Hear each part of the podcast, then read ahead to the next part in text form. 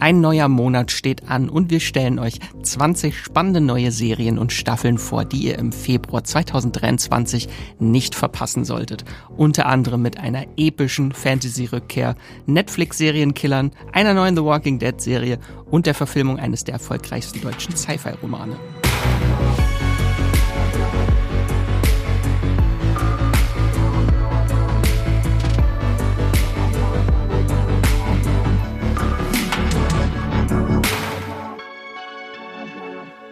Hallo und herzlich willkommen zum Streamgestöber, eurem Moviepilot Podcast. Und natürlich auch willkommen zu einer neuen Ausgabe unseres monatlichen Serienvorschau-Formats, wo wir euch jeden Monat 20 spannende oder die besten Neustarts bei äh, Netflix, Disney Plus, Amazon Prime Video oder Apple TV Plus und noch viele mehr vorstellen, was euch natürlich auch immer eine schöne kleine Entscheidungshilfe bietet, was es unter den zahlreichen Neuheiten für euch so zu entdecken gibt, was für euch interessant sein könnte. Ich bin der Max aus der Movie Pilot Redaktion und blicke heute gemeinsam mit unserer Serienbingerin Esther auf die Februarserien. Hallo Esther. Hallo Max, ich freue mich wieder sehr hier zu sein. Und ich stelle auch immer fest, wenn ich mal nicht in der Vorschau war, dann, dann muss ich immer ganz intensiv den Podcast selber nachhören, damit ich den Überblick behalte. Aber es ist schon, schon schön, dass man da einfach so so ein Organisationselement hat für seinen kommenden Streaming-Monat.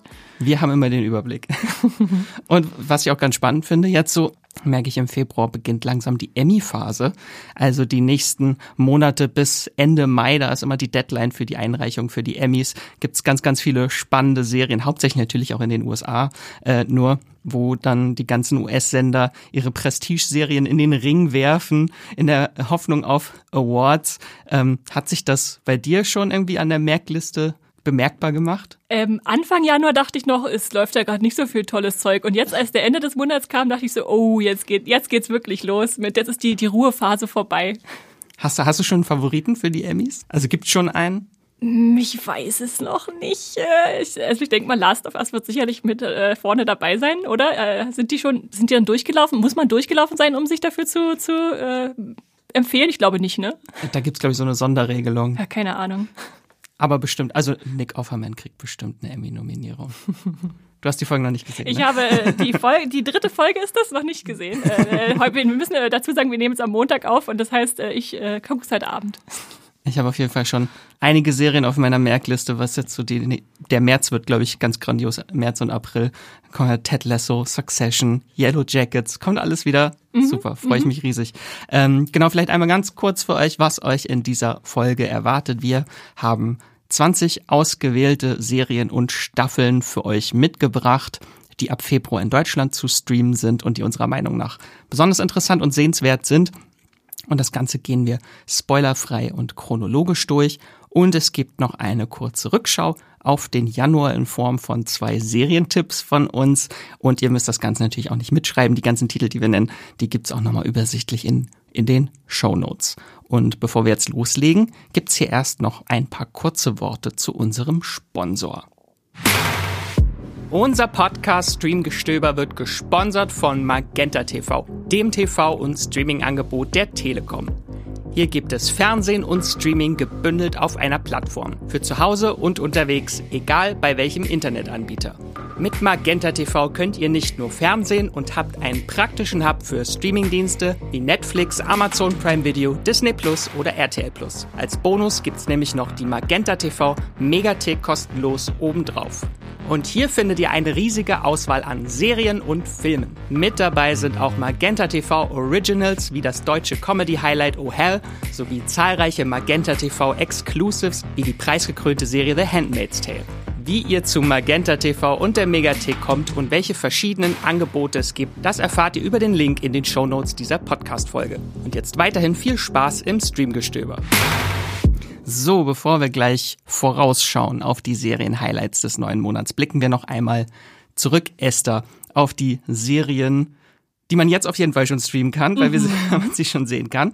Ähm, hast du da denn im Januar irgendwas noch entdeckt, was wir vielleicht noch nicht äh, äh, im Podcast besprochen haben? Irgendeinen Geheimtipp, den du noch entdeckt hast? Ich habe nichts Neues entdeckt, okay. aber ich habe jetzt kurz vor Monatsende noch etwas, was mir einfach das Wochenende völlig versüßt hat. Äh, das ist jetzt ganz kurz vor dem Ende des Januars noch gestartet. Ich will einfach noch mal Extraordinary in den Ring werfen. Das ja. haben wir ja im Januar schon vorgestellt. Und, und da durfte ich ja noch nicht sagen. Genau, das, genau. Da musste ich nur abbrechen. Es, es, kam ja immer schon durch, auch so, wenn man dann im Redaktionsalltag nebeneinander herarbeitet, dass Max offenbar sehr begeistert ist äh, von dieser Serie. Und dann musste ich mir die natürlich auch anschauen mit ihren acht halbstündigen Folgen, vier Stunden. Das hat mir ja schnell weggeguckt. Und sie ist einfach so zuckersüß. Also einfach so eine Superhelden-Serie, die man noch nicht gesehen hat, äh, die sich so interessant in dem Feld einsortiert. Nur nicht Marvel-Blockbuster, aber nicht so blutig wie The Boys, sondern irgendwie sowas dazwischen. Ich habe es in meinem Kopf so ein bisschen mit Misfits verglichen. Ich weiß nicht, ob du diese britische Serie kennst. Mhm. Die war aber ziemlich äh, sarkastisch äh, und, und teilweise auch düster. Aber das ist jetzt so die Feelgood-Variante davon. Also diese Briten mit un unnützen Kräften, die die einfach im Alltag ausleben. Ähm, vielleicht noch mal kurz, wer vielleicht im Januar das nicht mitbekommen hat. Es geht um um äh, eine Welt, in der jeder ab dem 18. Lebensla Lebensjahr äh, eine Superkraft erhält.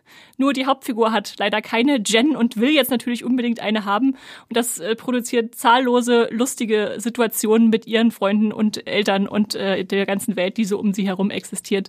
Äh, wunderbar anzusehen. Und nur um ein Beispiel für diesen skurrilen Humor zu geben, äh, weil Jen noch keine Kräfte hat, wollen zum Beispiel ihre, ihre Freunde sie dazu bringen, mit, mit Angst vielleicht, dass es dann irgendwie aus ihr hervorbricht und deshalb sperren sie sie in einen Kofferraum. Leider, äh, das führt jetzt zu weit, ist sie aber äh, zu diesem Zeitpunkt schon unter Drogen gesetzt, weil sie beim Zahnarzt war. Äh, für sie ist das also gar nicht so schlimm. Und dann sind die Freunde in so einem Café. Man sieht im Hintergrund, wie so ein äh, sehr starker Superheldenmensch äh, einfach als Abschlepper arbeitet und das Auto wegbringt, wo sie im Kofferraum drin ist. Und dann drehen sie sich so um und denken, oh, nein, guck mal, was ist denn das? Dann gucken sie aber nicht aufs Auto, sondern auf irgendeine Taube, die ein ganzes Croissant im Schnabel hat. das ist einfach so, so sehr lustiger, sehr lustiger Humor, wo man einfach nur äh, sich drüber freuen kann. Und das verbunden halt mit so einer Thematik, die wir eigentlich dachten, die hatten wir schon ausgeschöpft äh, in unserer Zeit heutzutage, ist einfach, ja, sehr schön anzusehen. Wie du sagst, dieser Skurrilität an Superkräften sind keine Grenzen gesetzt in der Serie, wo du eben sagtest, die Zahnärztin, mhm. wo sie mhm. war, die hat zum Beispiel die Fähigkeit, dass sie die Gefühle ihrer PatientInnen in Musikform hört. Mhm als Soundtrack und dann haben sie halt alle immer so Horror-Soundtracks, wenn sie bei ihr auf dem Behandlungstisch ja, ja. Oder mein, sitzen. Eine meiner Favoriten ist auch die Mutter, die die Fähigkeit hat, Technik zu kontrollieren, aber leider ist sie als Mensch überhaupt, techn überhaupt nicht technikkundig und das ergibt dann sehr interessantes Zusammenspiel ihrer Kräfte und ihres Nichtwissens. Und der Tierarzt, der die Gedanken von der Tiere sprechen hören kann ja. und dann rassistisches Kaninchen hat. also ihr seht, äh, genau, äh, Extraordinary bei Disney Plus gibt's jetzt schon als voll, in voller Länge. Guckt euch unbedingt an, wenn ihr äh, was Schönes für euren Tage braucht. Und eine zweite Staffel ist sogar schon bestellt. Das stimmt, äh, auch gut zu wissen. Genau, und ich habe noch eine Serie mitgebracht. Ähm, Three Buddy heißt die. Äh, die gibt es. Es ist eine chinesische Sci-Fi-Serie. Aber nicht Three Body Problem, oder? Indirekt. Okay. Deswegen, okay. genau, äh, das Ganze basiert auf Cixin Lus äh, drei, Die drei Sonnen, Roman, der erste Band der Trisolaris-Trilogie und ist einer der größten Sci-Fi-Autoren aus China. Und da kommt dieses Jahr bei Netflix die größte Netflix-Serie des Jahres von den Game of Thrones äh, Showrunnern, die Adaption des ersten Buches. Ja, da gibt's aber noch kein Startdatum. Äh, aber es ist nicht die einzige Adaption von diesem Buch, die dieses Jahr startet. Ähm, genau, jetzt gibt's äh, in China ist schon gestartet die chinesische Adaption des Ganzen in 30 Folgen. Ich glaube, die Netflix-Serie hat acht Wieder so Folgen. 70 Minuten oder? nee, es sind 40, äh, 40 Minuten. Okay. Kann man gut wegsnacken. Ähm, genau, die läuft schon. Die kann man in Deutschland streamen bei Rakuten Wiki. Das kann man, kann man auch teilweise gratis gucken. Die ersten acht Folgen, glaube ich, jetzt aktuell. Ähm, genau, 30 Folgen sind das und auf jeden Fall perfekte Vorbereitung auf die größte Netflix-Serie des Jahres und einfach auch schön, wenn man jetzt das Buch nicht gelesen hat, weil die chinesische Verfilmung sehr, sehr nah am Buch sein soll, kann man jetzt einfach sich das angucken. Ich glaube, insgesamt dauert sie auch so lange, als wenn man das Buch liest. Und dann hat man so schön den Vergleich auch später, wenn dann die andere Adaption kommt. Okay, sehr gut. Äh, ein Tipp noch äh, ganz abseits, Rakuten TV. Und hatte tatsächlich auch so ein bisschen so Dark 1899 Vibes so von okay. der Erzählart von dieser okay. Serie. Ich habe jetzt die Hälfte schon gesehen an der Serie. die gibt's täglich neue Folgen. Also Daily Sci-Fi ist das. Mhm. Ähm, sehr, sehr interessant. Aber jetzt, also jetzt nicht von der Handlung, dass es wie Dark ist oder hat nichts mit Simulation zu tun, nichts mit Zeitreisen, aber einfach nur, wie es erzählt ist, so sehr schwelende, es gibt so einen großen Sci-Fi-Überbau, der aber am Anfang überhaupt noch gar nicht enthüllt wird. Das heißt, du bist wie die Charaktere sehr ratlos, was da alles Mysteriöses passiert. Und wenn das irgendwann enthüllt wird, dann äh, ergibt das alles im Nachhinein Sinn. Das ist sehr, sehr schön. Okay, okay, das klingt wirklich gut. Oh. Three Body, nicht The Three Body Problem, sondern nur, nur Three, three Body. Immer, immerhin wiedererkennbar irgendwie. Äh, willst du, bevor wir in die, in die neuen, neuen Monat starten, noch wieder raten, welche Serien am besten und am schlechtesten bewertet wurden bei Moviepilot letzten Monat? Das wollte ich dich eigentlich oh, fragen. Oh nein. nachgeguckt. äh, ich kann es dir sagen, Max. Äh, soll ich mal ganz äh, unauffällig raten? genau, sag mir doch mal, welches war da die bestbewertete Also, das, das verwundert mich auch überhaupt nicht, dass The Last of Us einfach super viel Anklang schon gefunden hat. Also jetzt mit drei Folgen, wenn ihr diesen Podcast hört, äh, was bei einer 8,7 war es, glaube ich, oder? Mhm. Inzwischen. Äh, da haben schon Leute fleißig bewertet, auch über 100 Leute schon fleißig bewertet, also es ist schon sehr aussagekräftig. Dann ist ja vielleicht die Frage spannender, welches die zweitbestbewertete? Weil The Last of Us natürlich das Go-To, was man äh, ich habe es nachgeguckt, aber ich habe es nicht mehr im Kopf. Warte mal, ich guck mal. Auf. Du hast sie eben schon erwähnt. Ach, ist es Extraordinary? Ja, eine ah. 7,9. Sehr gut, auch sehr schön. Und jetzt kommt natürlich die Frage nach der schlecht bewertetsten Serie. Das, ah, das habe ich auch rausgefunden, weil ich sie tatsächlich gesehen habe, nämlich The Rick. Ist das richtig? Ja, ich habe sie nicht gesehen, wegen der Bewertung. Ja, ja, was hat sie? Eine 4,6, ja. Okay, okay, das ist schon ziemlich schlecht. Also ich fand sie gar nicht so schlecht. Äh, ich dachte, ja, ist was, was man weggucken und dann gleich wieder vergessen kann. Äh, für mich quasi so ein bisschen vorbereitend auf äh, Der Schwarm, worauf wir schon jahrelang warten, weil wir gerade von, von Doppelverfilmungen gesprochen haben. Das hat schon sehr danach angefühlt sich. Also diese Mitarbeiter auf der Ölplattform und irgendwas bedroht sie und man weiß nicht was und irgendwas kommt aus der Tiefe. Ja, äh, ich glaube nicht, dass sie verlängert wird. Umso gemeiner ist es, dass sie so einen richtig, richtig miesen Cliffhanger am Ende hat. Äh, wer es gesehen hat, weiß, was ich meine. Äh, ja, aber ich glaube, kann ich trotzdem mitleben. Muss ich nicht weitergucken. Und das andere bin ich sehr, sehr traurig, dass Interview with the Vampire nur eine 5,0 hat bei Moviepilot aktuell. Unmöglich. Unmöglich. Schämt euch. ähm, ja, dann, jetzt stürzen wir uns aber jetzt auf die äh, volle Kanne auf die Februar-Serien ähm, tatsächlich eine gute Quote diesen Monat. Ich habe mal geguckt, ich habe schon neun von den 20 vorgestellten Serien gesehen oder schon mal reingeschaut. Also wow. darf noch nicht über alles sprechen, aber ich habe schon diesmal sehr, sehr viel gesehen. Also ich habe eigentlich den Februar jetzt frei. okay, Wie, ja, ist aber interessant. Du bist wahrscheinlich immer so einen Monat im Voraus ja, ja. beim Gucken. Hast du schon was gesehen, was im März anläuft? Nee, noch nicht. Okay, okay, das ist gut zu wissen. Ich bin, ich bin so am Ende, ich äh, bin so ein bisschen gerade am Ende vom Februar. Okay, Max lebt einen Monat in der Zukunft. Genau, das ist mein Zeitumkehrer. ähm, dann starten wir doch mit dem 1. Februar. Esther, du hast eine ganz tolle Serie mitgebracht. Ja, eine, die zurückkehrt in Staffel 2, nämlich Reservation Dogs bei Disney Plus. Das sind wieder zehn Folgen und es kommen wieder alle auf einmal und sie sind wieder 30 Minuten lang, also sowas Schönes, Comedy-Kurzes. Eine Serie aus den USA, äh, ursprünglich erschaffen von Taika Waititi, den ihr sicherlich alle kennt. Ich glaube, muss ich, den muss ich jetzt nicht mehr erklären, oder?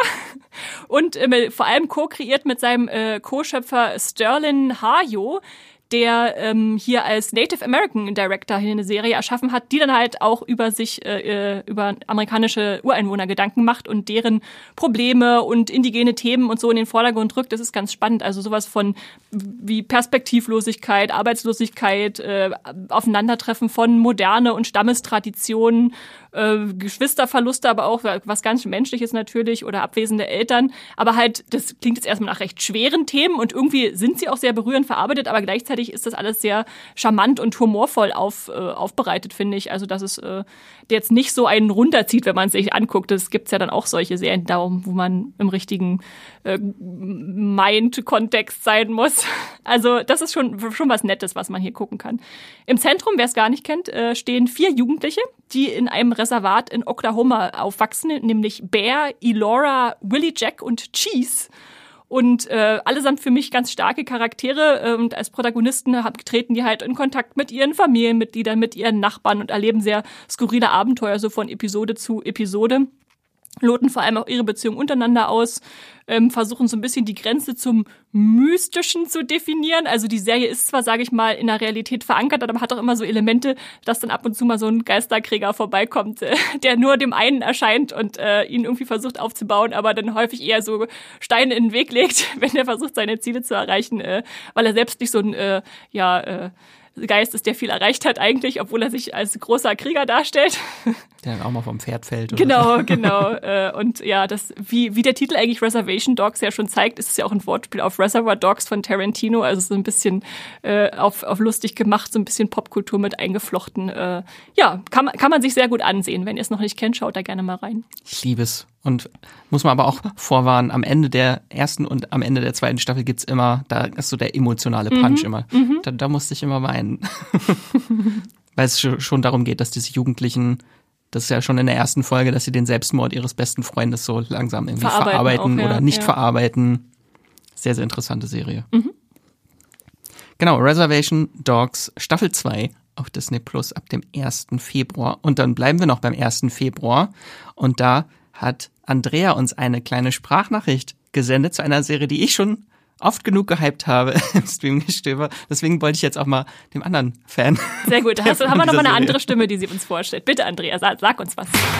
Hallo ihr beiden, hier ist Andrea. Ich möchte heute kurz über die Musikcomedy Girls Five Ever reden. Eine meiner absolut liebsten Comedy-Serien aus den letzten Jahren. Es geht um eine Girl Group, die um 2000 herum ein einziges erfolgreiches Album hatte und nach vielen Jahren der Trennung werden sie von einem erfolgreichen Hip-Hopper gesampelt und nochmal so ein bisschen ans Licht der Öffentlichkeit gespült. Also ihr Peak war vor ungefähr 20 Jahren. Mittlerweile sind sie alle mehr oder weniger in einem normalen Leben gelandet und wittern jetzt ihre Chance auf ein Comeback. Dafür müssen sie sich aus den verschiedensten Lebenslagen heraus zusammenraufen und die vier wunderbaren Hauptrollen spielen Sarah Bareilles, Bissy Phillips, Paula Pell und die unglaublich talentierte Renee Elise Goldsberry. Sie ist so ein bisschen die Beyoncé der Gruppe, die die ganzen guten Solos wegklaut und eine Range hat, die über ungefähr 50 Oktaven reicht. Die Musik der Serie ist ganz fantastisch, unglaublich witzig und stark angelehnt an die Girl- und Boygroup-Musik der 90er Jahre. Das ist absolut unverkennbar mit vielen Seitenhieben auf die Musikindustrie. Und ja, die Serie setzt sich auch äh, sehr humorvoll mit den Schattenseiten vom Musikbusiness auseinander. Allen voran natürlich dem Sexismus, dem eine Girlgroup ausgesetzt ist. Und wir begleiten die Frauen aber dabei, wie sie ihre Karriere zum ersten Mal selber in die Hand nehmen und auch darum kämpfen, ihre eigenen Songs schreiben zu können äh, im Verlauf von der ersten und auch zweiten Staffel. Und genau, apropos Staffeln, zwei Staffeln gibt es, zwei Staffeln gibt es schon. Äh, die waren bei Peacock und es wurde abgesetzt von Peacock und Gott sei Dank von Netflix gerettet. Danke Netflix an dieser Stelle. Die dritte Staffel ist derzeit in Produktion und die wird es dann auch bei Netflix geben. Aber erstmal könnt ihr dort die ersten beiden ganz wundervollen Staffeln von Girls Five Ever gucken. Also, Max, ich weiß, du hast es gesehen. Esther, ich gucke auf dich. Unbedingt nachholen. Ja, Esther, hast du gehört, ne? Ich habe gehört, ich, ich habe die Aufforderung verstanden, Andrea, und ich äh, muss auch zu, dazu sagen, ich habe mir schon ewig vorgenommen, die zu gucken, aber weil die halt bisher bei einem anderen Streamingdienst war, wo, wo man nicht so schnell rankam. Sky, Sky war die, okay, genau, bin ich irgendwie nie dazu gekommen, aber jetzt bei Netflix, da habe ich einfach keine Aus, Ausrede mehr, da werde ich auf jeden Fall reingucken und ich glaube auch, dass es was für mich ist. Ich hoffe, dass sie jetzt endlich den Hype bekommt, den sie verdient Den sie verdient, hat. ja, ja, sehr gut. Dann springen wir zur nächsten Serie. Äh, am 3. Februar bei Netflix kommt eine Serie, die hat den schönen Namen Class. Und das ist das indische Remake der spanischen Netflix Teenie-Thriller-Serie Elite. Mhm. ähm, genau, Elite startet jetzt bald schon in die siebte Staffel dieses Jahr. Krass. Krass, dass die immer noch existiert. Noch ex ich also, bin bei Staffel 6 ausgestiegen. Ich glaube ich auch. Ich habe fünf, die fünfte habe ich glaube ich noch geguckt, dann habe ich gesagt, nee, jetzt reicht's. Ja, ist auch eine Serie, die irgendwie noch weiter existiert bei Netflix. Genau, und da gibt's jetzt ein indisches Remake. Äh, und aus der Las Encinas Eliteschule wird jetzt die Hampton International School in Delhi. Und wieder eine Schule voller reicher hübscher SchülerInnen, denen die Welt zu Füßen liegt. Und dann geht's um drei Jugendliche, die aus ärmlichen Verhältnissen stammen und ein Stipendium an dieser Schule bekommen, wo nun diese zwei Welten miteinander kollidieren. Und dann gibt's Geheimnisse, Liebeswirren, heiße Partys, Sex, Drogen und das ein oder andere Murder Mystery noch und jeder ist verdächtig. Also die Serie hat alles, glaube ich. Ähm, und ich habe mir den Trailer angeguckt und dachte, vielleicht, vielleicht machen sie ja was anders, vielleicht machen sie irgendwie was anders. Aber nee. nein, es scheint genau wieder die erste Staffel zu sein, die wir schon kennen, äh, mit Schwimmbad und einem, einer Leiche und äh, ja, diesen drei Schülern, die dazukommen. Oh, ich muss sagen, ich glaube, ich werde es auslassen. Also ich bin ja. immer noch so enttäuscht von Haus des Geldes Korea, wo ja das gleiche Prinzip war. Wir verlegen eine spanische Hitserie irgendwo in ein asiatisches Land und gucken mal, was die draus machen. Und dann war es genau das gleiche. Und, ich und jetzt schon wieder. Ja, jetzt schon wieder. Also hm, ich weiß nicht, ob es funktionieren kann oder nicht, äh, aber für, für mich ist es da eigentlich schon, schon vorbei dann ist es vielleicht nicht eine der besten Serien des Monats, sondern zumindest eine der kuriosesten. Ja. Haben wir so mal als skurrile Serienempfehlung mitgebracht. Äh, ist auch voraussichtlich, glaube ich, nur im O-Ton dann. Also der Trailer, den gibt's auch nicht in deutscher Synchro. Ja. Also wird wahrscheinlich nur für den indischen Markt. Wobei es ja gerade im indischen Klassen- bzw. Kastensystem noch eigentlich um einiges interessanter wäre, jetzt diesen Klassenunterschied auszuloten. Aber ich weiß halt nicht, was sie da draus machen werden. Mal schauen. Ja. Ist auch ganz interessant. Also Netflix und die Remakes kommt noch ein tatsächlich äh, indisches Serien-Remake bei Netflix dieses Jahr. Und zwar gibt's ein indisches Remake von Ray Donovan auch. Okay. Kennst du die Serie nee, mit Leaf Schreiber? Nee. Aber gab es nicht letztens irgendwie im Kino noch ein indisches Remake von Forrest Gump? da wird alles geremaked gerade. Okay, okay. Na gut. Äh, warum auch nicht? Also ich meine, die Amis äh, remaken ja auch alles aus allen möglichen anderen Ländern. Warum soll es auch nicht umgekehrt funktionieren dürfen? Eben, eben. Dann. Soll ich gleich mit dem nächsten Remake weitermachen? Genau. Mach mal mit dem nächsten Remake weiter. Am 3. Februar startet die zweite Staffel von Your Honor bei Paramount Plus. Äh, Honor kennt ihr vielleicht noch von vor zwei Jahren. Da kam die erste Staffel auch mit zehn Folgen. Jetzt sind es wieder zehn. Die kommen wieder äh, wöchentlich. Und diesmal ist es aber auch die abschließende Staffel. Also schön, wenn man weiß, die erste ist die erste und die zweite ist die letzte Staffel. Dann hat man es auch irgendwie durch. Ähm, in der ersten Staffel ging es um den Richter äh, Michael Desiato, gespielt von Brian Cranston. Wuhu an alle Breaking Bad-Fans. Der ist ein ganz ehrbarer Richter, aber er hat einen Sohn, der bei einem Unfall aus Versehen einen anderen Jugendlichen tötet und dann Fahrerflucht begeht. Und äh, ja, an dieser Stelle verkehrt sich so ein bisschen sein Ehrgefühl, beziehungsweise er weiß nicht richtig, was er machen soll. Erst will er, dass sein Sohn sich stellt, aber dann sieht er in der Polizeiwache, dass die Eltern des betroffenen äh, Getöteten äh, ein lokaler Mafiaboss und seine Frau sind. Was es etwas Upsi. schwierig macht, äh, weil er glaubt ja, wenn er den Sohn dann zum Stellen bringt, dann wird wahrscheinlich der Sohn nicht mehr lange leben. Und deswegen ja gleitet er dann in so eine Spirale von Illegalität und verfängt sich in seinen Lügen und äh, dieser ehrbare Richter hat dann einen Fall, den er sozusagen äh, äh absolviert. So ein bisschen Breaking Bad natürlich, man erkennt es irgendwie wieder, ne? Der, der äh, eigentlich anständige Mensch, der immer, immer böser oder immer, immer krimineller wird und ist eigentlich ein Remake einer israelischen Serie, die auch Your Honor äh, hieß international. Und vielleicht kennt ihr auch das deutsche Remake, das vor letztes Jahr, glaube ich, kam. Österreichisch war das, ne? Österreich war es. Österreichisch, äh, sagen wir einfach. Eu, euer Ehren hieß Euer das auf Ehren. jeden Fall oh äh, auch übersetzt, genau. Und vielleicht auch für alle Wednesday-Fans da draußen, äh, wenn ihr jetzt noch die Darsteller von da ein bisschen verfolgen wird, da spielt in der ersten Staffel dann äh, auch ganz prominent äh, Hunter Duhan mit, äh, der in Wednesday den Tyler gespielt hatte und da als Adam, also als Sohn des Richters unterwegs war. Da habe ich ihn auch zum ersten Mal gesehen und fand ihn mhm. ziemlich stark. Deshalb hatte ich mich dann auch gefreut, ihn in Wednesday wiederzusehen. Dachte ich, ach, so, so da landet man also, wenn man so einen ersten großen Serienhit hatte. Genau, und zur zweiten Staffel will ich gar nicht so viel verraten, außer dass, wenn ihr. Sonst müsste man das Ende von Staffel 1 Genau, verraten. das erste, äh, erste Staffelende von, von der ersten war sehr dramatisch und hat die ganze Situation verändert. Äh, vielleicht nur so viel, dass jetzt äh, der Richter da unten angekommen ist, quasi in seiner Spirale und jetzt die Frage so ein bisschen nach der Vergebung gestellt wird. Kann er da irgendwie wieder rauskommen? Was passiert als nächstes? Also, ja, schon so ein bisschen eine ideale Breaking Bad-Ergänzung, äh, wenn man sehen, wenn man wissen will, was mit Walter White passiert wäre, wenn Breaking Bad äh, nach der letzten Staffel vielleicht vielleicht noch weitergegangen wäre. ähm, äh, also ja, ich, ich gucke einfach Brian Cranston total gerne dabei zu, wie, wie alles in seinem Gesicht so zerbricht und was da alles mimisch transportiert werden kann. Aber äh, wenn ich jetzt schon den Breaking Bad Vergleich ziehe, sollte ich auch dazu sagen, es ist deutlich düsterer. Also diese, diese Serie hat jetzt nicht, nichts, nichts mehr mit Humor oder so am Hut. Stellt euch darauf ein, pure Dramaserie. Ja. Oh ja wie du sagst, das Ende von Staffel 1. Ui. Mhm. Und das war die große Enttäuschung für mich bei Euer Ehren, weil die das äh, Ende komplett verändert haben. Ach, das ist ja krass. Das ist wieder interessant, muss ich mal nachlesen, was die mhm. gemacht haben. Mhm. Dann nächste Serie, auch am 3. Februar, aber bei Apple TV Plus. Da kommt jetzt, jetzt der lange Titel. Der Morgen davor und das Leben danach ist der deutsche Titel von der Serie. Mhm. ähm, genau, im Original heißt die Dear Edward. Ähm, und das ist eine Dramaserie über Verlust und Trauer. Also wir keine Comedy-Serien jetzt bei uns mehr, glaube ich. Nur noch düster. Ähm, also ich kann die Serie wirklich nur empfehlen, vor allem wenn ihr mal eine Serie wieder schauen wollt, die so richtig ans Herz geht und euch Sturzbäche weinen lässt. Ähm, das Ganze ist eine Romanverfilmung und basiert auf dem Roman Dear Edward von äh, Anne Napolitano.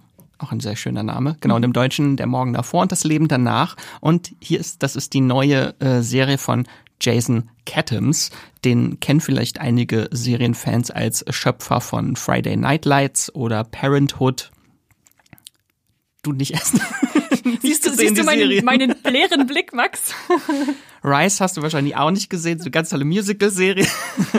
äh, okay. Äh, ihr da draußen, wenn ihr Friday Night Lights kennt und Parenthood, dann müsst ihr die neue Jason Katims-Serie. Ähm, und zum Cast, äh, die müsstest du jetzt aber kennen. Äh, in Hauptrollen unter anderem Taylor Schilling mhm. aus Orange, Orange is the New Black, Black und ja. Connie Britton, da habe ich mich sehr gefreut, aus Nashville 911, American Horror Story, die erste Staffel und Friday Night Lights. genau, und in der Serie geht es wie bei erstaunlich vielen US-Serien irgendwie um ein tragisches Flugzeugunglück, ein Flugzeugabsturz, eine Passagiermaschine, die von äh, New York nach Los Angeles fliegt, stürzt über Colorado ab und zerschellt und alle Menschen an Bord sterben, bis auf den zwölfjährigen Edward, der als einziger überlebt und nun bei seiner Tante unterkommt und irgendwie seine Trauer verarbeiten muss. Aber es geht nicht nur um ihn in der Serie. Tatsächlich ist die Serie so eine Ensemble-Serie mit ganz vielen Charakteren und Storylines, die alle durch dieses Unglück miteinander verbunden sind. Und so folgen wir unterschiedlichsten Menschen, die dann bei dem Absturz Angehörige oder ihre Liebsten verloren haben.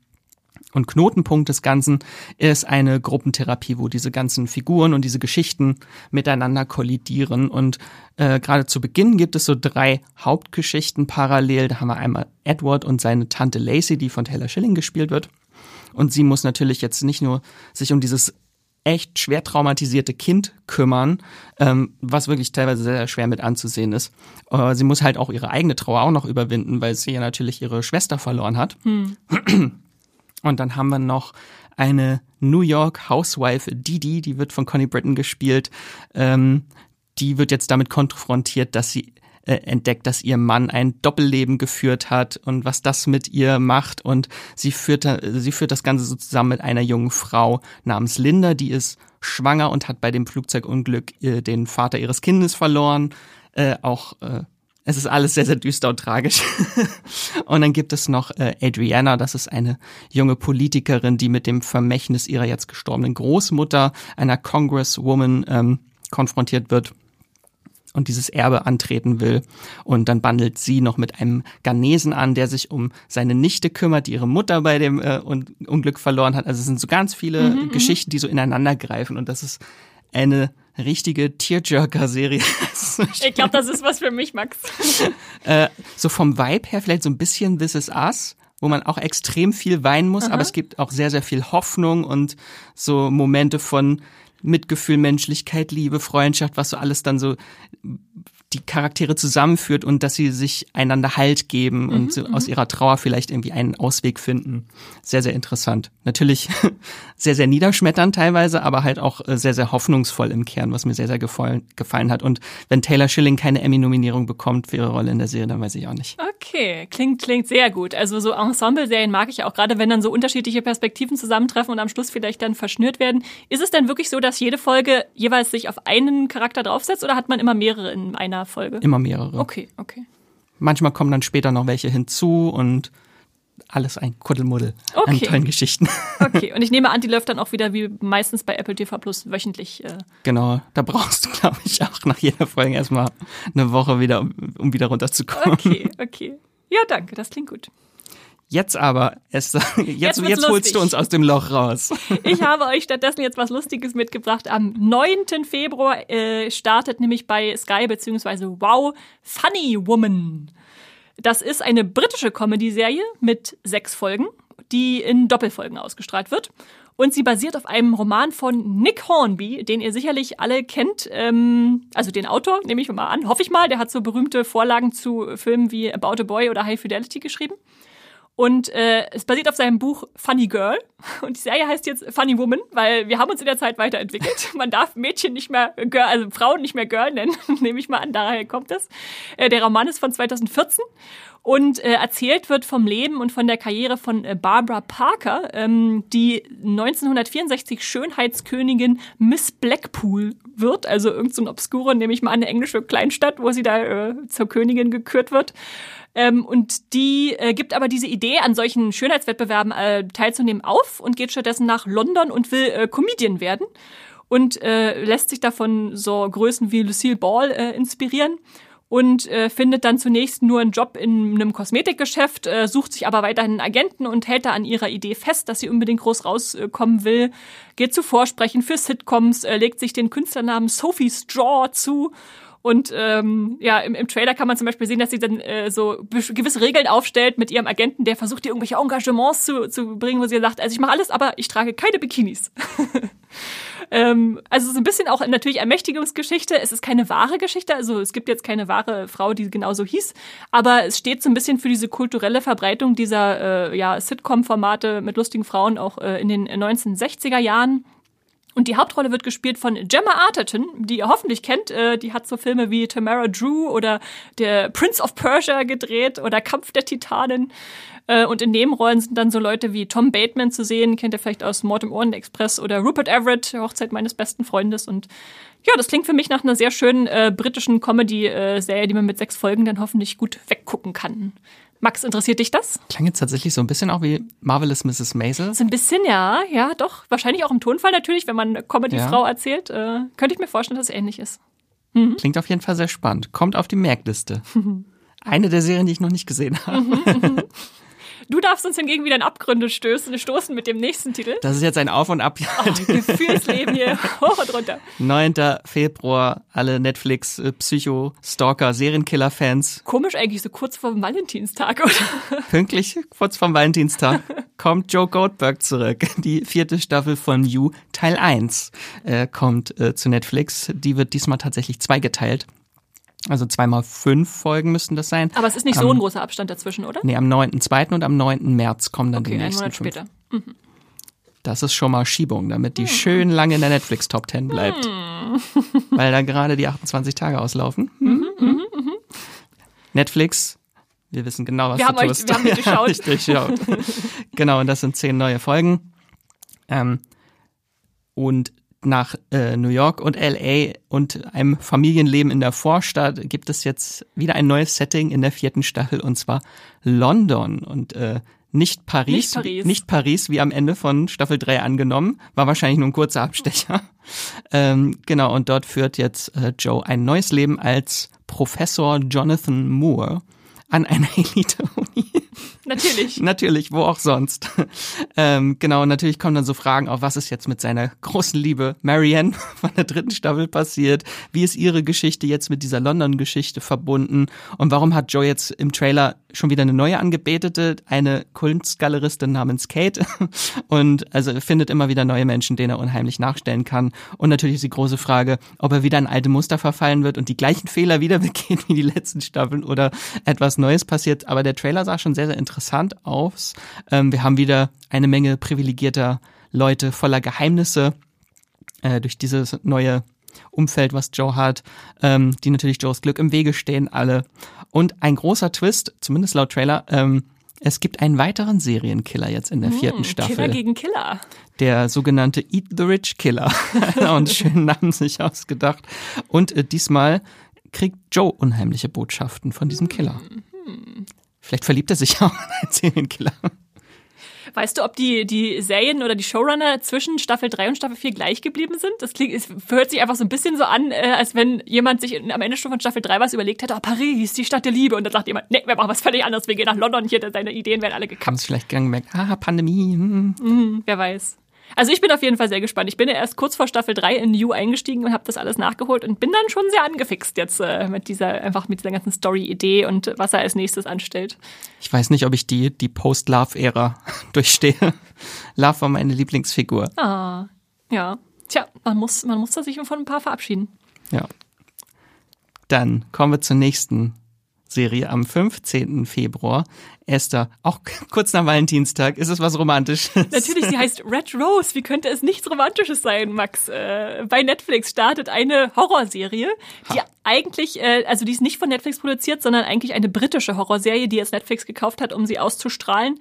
Äh, sind dann acht Folgen und äh, ja, es geht um einen heißen Sommer, in dem ein paar OberschülerInnen äh, die App Red Rose äh, auf ihren Smartphones entdecken oder installieren. Das ist nicht so ganz klar, kommt nicht so richtig raus aus dem Trailer. Aber auf jeden Fall nutzen viele die und äh, das hat dann gravierende Konsequenzen weil äh, da auf einmal über ihr Telefon dann so Forderungen ankommen, was sie tun sollen und äh, ist natürlich auch so ein bisschen ein Kommentar auf die Technikbesessenheit der jungen Leute, die sich nicht von ihrem Smartphone trennen können. Also es ist ganz ganz moderne Horrorserie natürlich äh, äh, und dann ja tauchen sie ab ins Dark Web und dann ist die Frage, gibt es da irgendwie so ein übernatürliches Wesen, was diese Botschaften sendet? Was ist da eigentlich los? Was bedroht sie? Äh, und ja, ich muss sagen, ich mag einfach diesen jüngsten Trend, der so Horror und Social Media fusioniert und dann so interessante neue Ecken findet um so Angst und, und Gefahr auszuloten äh, im, im, im Netz. Obwohl äh, ich gerade auch irgendwie im Kopf habe, dass es schon mal einen Horrorfilm gab mit so einer Horror-App. Ist, ja, ist Bestimmt. Nicht völlig, völlig neu, die Idee. das, das stimmt nicht. Ja. ja, genau. Aber schon, schon allein, schon allein diese Tagline dieser Serie musst du dir mal auf, dem, auf der Zunge zergehen, Max. Die heißt, It's not just your battery that could die. ist, doch, ist, doch, ist doch sehr äh, bezeichnend. Also es klingt so ein bisschen trashy, aber wenn die Batterie äh, äh aus ist, dann geht dir vielleicht doch dein Leben aus. Mal gucken. Der Trailer sieht auf jeden Fall sehr unterhaltsam aus, ohne viel zu viel Anspruch mitzubringen. Ich glaube, das ist was Gutes, was man mal, wenn man Kopf aus äh, Horror will, äh, mitnehmen kann. Äh, Creator sind äh, Michael und Paul Clarkson, die zum Beispiel schon Haunting of Bly Männer mitproduziert hatten. Äh, und außerdem noch die Produzenten von Sex Education äh, und ja, die Schauspielenden. Genau, das ist das gleiche Produktionsstudio sogar, ne? Ja, genau. Ja. Die Schauspieler kannte ich alle nicht so, äh, beziehungsweise nur Isis Hainsworth, die habe ich mal bei Metal Lords gesehen und bei Emma, aber ansonsten alles unbekannte Gesichter, was ja bei Horror ich eigentlich immer von Vorzug finde, weil ich dann immer nicht weiß, wer als erstes sterben könnte oder nicht. Also, wer vielleicht noch ein bisschen sicherer ist als die anderen. Also ja, das ist Red Rose und startet als ganze Staffel am 15. Februar bei Netflix. Und wie viele Folgen sind das? Acht. Ach, das geht ja noch. Ja, das ist ja nix. und dann bleiben wir beim 15. Februar noch und haben eine Serie bei Disney Plus, beziehungsweise zwei Serien habe ich untergemogelt. Bleach und Bleach Thousand Year Blood War starten endlich bei Netflix. Ähm, vor allem äh, Thousand Year Blood War ist natürlich interessant, weil das die Fortsetzung dieser sehr ikonischen Anime-Serie Bleach ist. Nach elf Jahren Pause geht's jetzt endlich weiter mit dem letzten Arc, der aus dem Manga, der verfilmt wird. Ähm, ich habe gesehen, bei IMDb hat die Serie eine 9,1 bei über 15.000 Bewertungen. Das Interesse ist geweckt.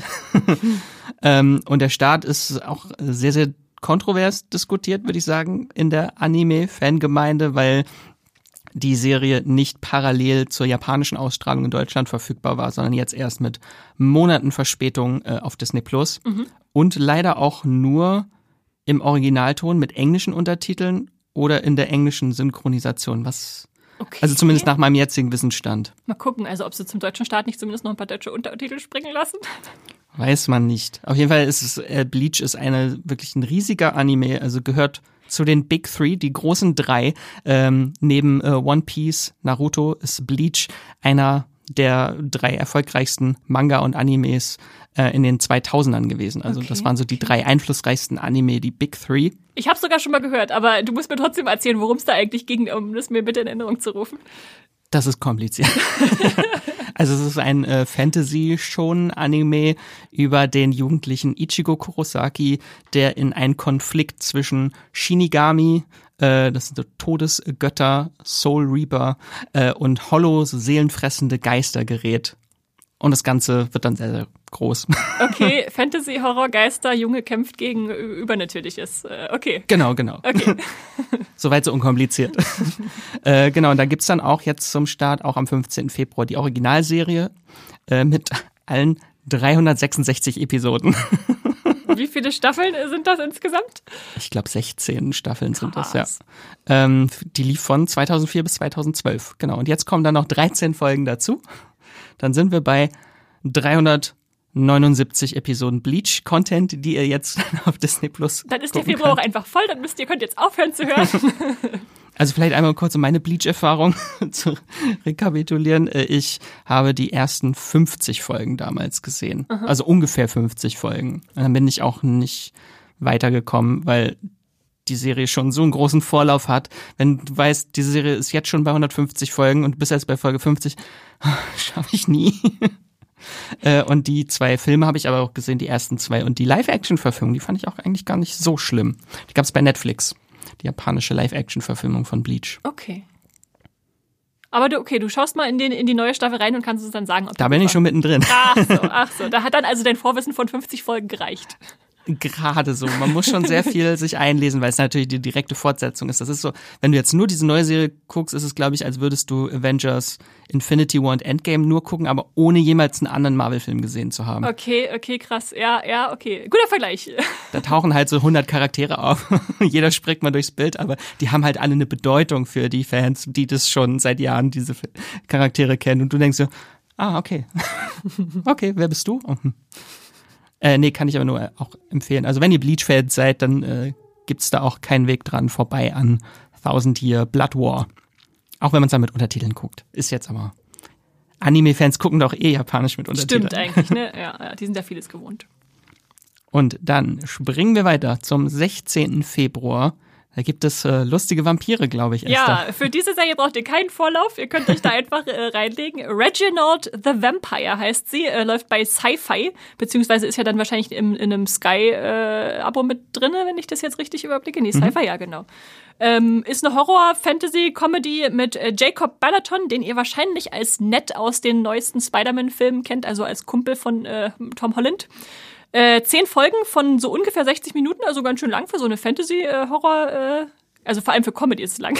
Aber sie läuft äh, wöchentlich und die Prämisse ist, äh, die Welt ist bevölkert von wunderschönen, fitten, eitlen Vampiren. Glitzern also, sie? sie? Sie glitzern nicht, aber sie sind ganz tolle Vampire. Also nicht alle Menschen, sondern es gibt einfach Vampire und das ist bekannt.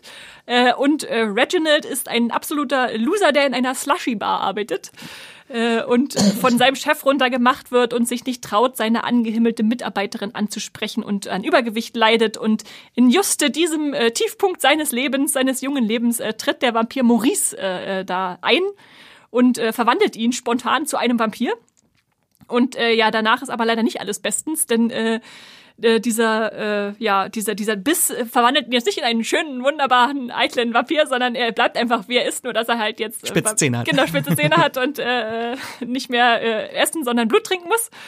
Ähm, er ist dann also ein sehr ungewöhnlicher Blutsauger und muss erstmal lernen, äh, was das alles mit sich bringt und äh, verscherzt es sich auch gleich mal mit einem lokalen Vampir-Clan. Ähm, muss seine, äh, entdeckt dann aber auch, dass er ungewöhnliche Kräfte hat, die selbst für Vampire ungewöhnlich sind und äh, dass er dann damit dann vielleicht klein, dieses Ungleichgewicht von äh, seinem Äußeren äh, ausgleichen kann, dass er zumindest so wahrnimmt. Und ja, da muss er also erst sterben, um richtig äh, lernen zu leben. Äh, so, so, eine, so eine Comedy ist das. ich glaube aber generell, dass Vampirserien gerade wieder sehr in Mode sind. Also wenn ich jetzt auf die letzten äh, Monate in den USA zurückblicke, da hatten wir Let the Right One in, Interview mit einem Vampir, Vampire Academy. Schon wieder abgesetzt. Ja, ja. What We Do in the Shadows hat den großen Vampir-Hype vielleicht wieder belebt. Wahrscheinlich, wahrscheinlich. Also wer die Vampir-Fans, denen geht's gerade gut. Die kriegen gerade viele neue Serien, unter anderem Reginald the Vampire. Ähm, da ist äh, Creator Harley Payton, der zum Beispiel, oder die, weiß ich gar nicht, äh, Twin Peaks und Chucky mitgeschrieben hat. Das mhm. wird dich sicherlich freuen, Max. Mhm. Ähm, ist auch Sci-Fi. Und Staffel 2 von Reginald the Vampire wurde auch gerade bestellt. Also scheint ganz gut angekommen zu sein. Wo du Chucky sagst, gibt auch jetzt äh, schon die Bestätigung, dass eine dritte Staffel dieses Jahr kommt. Ha! Wollte ich nur mal hier reinwerfen. Freue ich mich nämlich super. Sehr schön. Ähm, dann zur nächsten Serie springen wir. Ähm, am 17. Februar startet bei Apple TV Plus Hello Tomorrow. Ausrufezeichen, also Hello Tomorrow. ähm, das ist eine Sci-Fi-Dramedy mit äh, Billy Crudup. Den kennen Serienfans natürlich aus äh, The Morning Show oder Dr. Manhattan aus Watchmen. ähm, aber halt hauptsächlich äh, großer Star aus The Morning Show, ne? Ähm, da spielt er die Hauptrolle und das Ganze spielt in einer retro-futuristischen Welt. Also die Welt sieht aus wie die 50er, 60er Jahre, Amerika der 50er, 60er Jahre, aber mit Sci-Fi-Touch. Also wir haben so 50er Jahre Autos, die rumfahren, aber hovern über dem Boden äh, oder selbstfahrend sind. Äh, Roboter, die in allen Bereichen des Lebens aushelfen, vom äh, Hundegassi gehen bis zur Tresenkraft im Diner. Es gibt Videotelefonie, aber mit 50er Jahre Röhrenfernsehern und äh, Menschen besiedeln sogar den Mond in dieser Serie, beziehungsweise in dieser Welt, was aber nur den Reichsten unter ihnen vorbehalten ist. Bis jetzt Und da kommt Jack ins Spiel, der äh, die Hauptfigur, die von Billy Crudup gespielt wird. Der ist ein geborener Verkäufer. Seit 30 Jahren als Außendienstler beziehungsweise Handelsreisender äh, arbeitet er. Und ähm, nun, äh, er zieht von Stadt zu Stadt mit seinem Team für die Firma Brightside Lunar Residences und verkauft Mondimmobilien. Also Menschen können zum Mond äh, dort äh, ein kleines Haus mit weißem Gartenzaun Und kaufen. sind die Immobilien auf der dunklen Seite des Mondes weniger begehrt? Das weiß man. genau, und Jack möchte halt den Menschen helfen, ihren, also es ist ein sehr altruistisches Motiv, er möchte den Menschen helfen, dass sie ihren Traum verwirklichen können, das perfekte Leben vom Eigenheim äh, zu erlangen, mit der perfekten Familie, dem perfekten Heim, aber auf dem Mond. genau, und jüngst rekrutiert er auch einen jungen Mann, der aber noch nicht weiß, dass sein neuer Mentor in Wahrheit sein Vater ist, den er nie kennengelernt hat. Und die Serie hat einen sehr spannenden Cast auch. Da haben wir zum Beispiel neben Billy Crudup auch Hank Azaria. Also wenn ihr die Serie auf Englisch guckt oder den Trailer auf Englisch guckt, ähm, dann äh, werdet ihr die Stimme vielleicht auch wieder erkennen, nämlich äh, ein ganz bekannter Simpsons-Sprecher, der sp spricht in den Simpsons Mo, Chief Wiggum, Apu, also ganz, ganz viel. Oder hat die Schlümpfe Gargamel gespielt in der Live-Action-Verfilmung. äh, aber trotzdem ganz, ganz toller äh, Comedy-Darsteller. Dann haben wir noch Alison Pill, die mitspielt aus The New Newsroom, Star Trek PK, Devs. Ähm, Jackie Weaver spielt mit. Da muss ich, glaube ich, nicht erwähnen, ihre Filmografie. Alles, unter anderem zuletzt Yellowstone. ähm, und äh, Matthew Maher spielt auch mit äh, den kennst du vielleicht äh, Esther, weil er in äh, Our Flag Means Death äh, den Piraten Black Pete gespielt hat. Der schwule Pirat aus Our Flag Means Death. Ich finde es faszinierend, dass so Shows, die so in den 50ern, 60ern spielen, häufig sich so Schauspieler nehmen, die so 50er, 60er Gesichter haben. Also, das, also die dann irgendwie so reinpassen, auch optisch. Äh, wahrscheinlich, ja, machen sich wahrscheinlich die Cast-Leute Gedanken, aber äh, gibt es tatsächlich Leute, ich, die ich immer so in der Vergangenheit einsortiere, wenn ich die angucke, sage ich, oh ja, das sind eher so nicht moderne Gesichter. Auf jeden Fall so Sci-Fi-Dramedy, wenn ihr darauf steht. Hello Tomorrow auf Apple TV Plus. Wie viele Folgen waren das? Zehn. Ui, Zehn Folgen wöchentlich. Ah, 30 Minuten. okay, 30 Minuten. Jetzt hast du mich doch überzeugt, mal. Und jetzt kommt noch ein spannendes Amazon-Doppel. Sci-Fi und Fantasy. Aber wir fangen mit Fantasy an, Esther. ja. Endlich ist es soweit. Ihr, die da draußen mit mir zusammen gewartet Drei habt, Jahre. Jahre um Jahre um Jahre. Jedes Jahr haben Max und ich aufs Neue überlegt, dieses Jahr ist das Jahr, wo Carnival Row Staffel 2 kommt und dann war es wieder nicht das Jahr. Aber jetzt ist es soweit. Am 17. Februar kommt die Fantasy-Serie zurück, die äh, 2019 im Herbst äh, losging. Ähm, und äh, ja, das ist jetzt 3,5 Jahre her, wenn man zurückrechnet. Äh, es sind äh, diesmal zehn Folgen statt acht und diese zehn Folgen, also die zweite Staffel, werden die Serie auch abschließen. Ähm, da haben sie anscheinend jetzt also dran gearbeitet, da auch irgendwie einen Abschluss für zu finden. Was ja Und- ganz interessant ist, weil die ist ja schon 2019 gedreht worden. Ja. Ob sie jetzt noch nachträglich diese zwei Folgen gedreht Da haben. hatte irgendwie Orlando Bloom zwischendurch auch noch ein Kind und alles und äh, ich weiß auch nicht, was sie Es ist denn- sehr kompliziert, ob sie dann diese noch mal vieles umgeworfen haben. Auf jeden Fall hat es ja lange gedauert und jetzt ist sie aber endlich da. Äh, und vielleicht nochmal, weil es ja schon so lange her ist, zur Erinnerung, was in Staffel 1 los war. Da kam die Fee Vignette in die Stadt äh, The Burg, wo Menschen und Fabelwesen zusammenlebten. Also da gibt in dieser Welt gibt es so Wesen wie Faune, Feen, Zentauren. Äh, und die Fae, also dieser Sammelbegriff für die Fabelwesen, sind dann aber eher die Unterklasse. Also die leben dann schon in so, eine, so einem Bezirk, der nicht So ein. Ghetto ist das, Ja, ja, äh, beziehungsweise der Ghetto-Begriff kommt, da bekommt dann erst im, am Ende von so, Staffel ups. 2 eine besondere Bedeutung. Ups. Aber äh, da sind sie jetzt also recht unterdrückt, auch nur so in Dienerpositionen angestellt und so. Und zur gleichen Zeit, während diese Fee also in diese Stadt da kommt, ähm, gibt's noch den Polizeiermittler Philo, der eine Mordserie untersucht, wo sowohl Menschen als auch Fabelwesen von einer Jack the Ripper-ähnlichen Kreatur ermordet werden, auf brutalste Weise. Ähm, und ja, wo er dann natürlich versucht herauszufinden, was da vorgeht ähm, und wie das alles verbunden ist. Und ich habe jetzt äh, vor kurzem nochmal den Rewatch von Staffel 1 angefangen. Ich hatte sehr viel Spaß damit. Äh, und vor allem, die, die Serie ging los und wenn man, äh, wie ich, Amazon im, im Browser guckt, dann hat man davor immer so eine Einblendung, Achtung, was könnte sie in dieser Serie verstören? Und dann stand da äh, Nacktheit, Gewalt, Alkohol, Rauch und Schimpfwörter, sexuelle Inhalte. und ich dachte, jopp, diese Fantasy-Serie hat einfach mal alles. und äh, Alles, was das Herz alles, was begehrt. das Herz begehrt. Und dann noch so eine interessante Mischung als so ein viktorianisches Steampunk-Setting, mhm. also wo so Magie auf ähm, Fortschritt, technischen Fortschritt trifft. Ähm, äh, ja mit schon sehr brutalen Elementen auch, äh, aber auch so unfassbar sinnlichen. Äh, ich habe noch nie so eine sinnliche Fabelwesen-Sexszene gesehen wie in der vorletzten Folge von Staffel 1. Oh mein Gott, sie ist so großartig. Ähm, ja, einfach ein total starkes Fantasy-Sozialgefüge, was da auch so vom Worldbuilding aufgebaut wird, ähm, mit einer Hintergrundgeschichte, die man einfach immer mitschwingen spürt, nämlich dem Krieg, der der ganz dem Ganzen vorausgeht, mit Tirnanok, also dem Fabelwesenreich, wo die fliehen mussten. Und deshalb sind sie jetzt in dieser Stadt der Menschen mit ganz tollen Kostümen und ganz tollem Make-up äh, von Flügeln über Hörner bis zu, ja, okay, CGI ist okay, aber gerade so die, die praktischen äh, äh Masken, die sind einfach ganz stark. Und ähm, für Staffel 2 weiß man schon ein bisschen, was passiert. Ich gebe trotzdem jetzt mal kurz einen Staffel 1 Spoiler. Also wenn ihr jetzt gar nicht Staffel 1 geguckt habt und noch gucken wollt, dann hört mal kurz eine Minute weg. dann springen wir jetzt mal kurz ans Ende von Staffel 1. Ihr hattet drei Jahre Zeit. Ja, okay.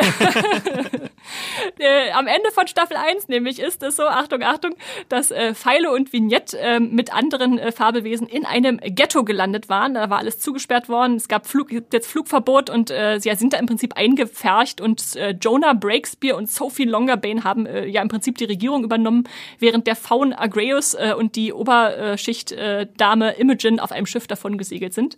Das ist so die Ausgangssituation für Staffel 2 und ähm, wir dürfen noch nicht so viel verraten, aber ich glaube, ich kann schon sagen, dass Staffel 2 jetzt deutlich politischer ist als Staffel 1. Also alles, was man so als Grundlage gelegt hat in Staffel 1, wird jetzt im Prinzip im logischen Schluss ausgebaut. Also wir haben die Stadt The Burg, wir haben den Pakt, also diese Feinde, mit denen sie auf dem Feenkontinent Kontinent Tirnanok gekämpft hatten. Äh, wir haben eine Untergrundorganisation namens New Dawn, zusätzlich zu der Burke-Untergrundorganisation Black Raven. Also ihr merkt schon, es ist alles sehr, sehr äh, äh, vielschichtig, äh, aber es lohnt sich wirklich dann einzutauchen. Viele ungewöhnliche Ideen, um diese ja, Welt irgendwie zu symbolisieren. Also schon in Folge 1 gibt es irgendwie so eine Guillotinenmaschine, die ist so, oh. ich will gar nicht so viel sagen, aber äh, guckt euch an, so, äh, ja, sehr, sehr krass. Ähm, und äh, das neue Monster, was in Staffel 2 auftaucht. Aber ich, äh, ich, ich sage jetzt lieber nichts weiter. Guckt euch, euch einfach an. Äh, da war gesagt. überhaupt keine Meinung rauszuhören. Nein, nein, nein.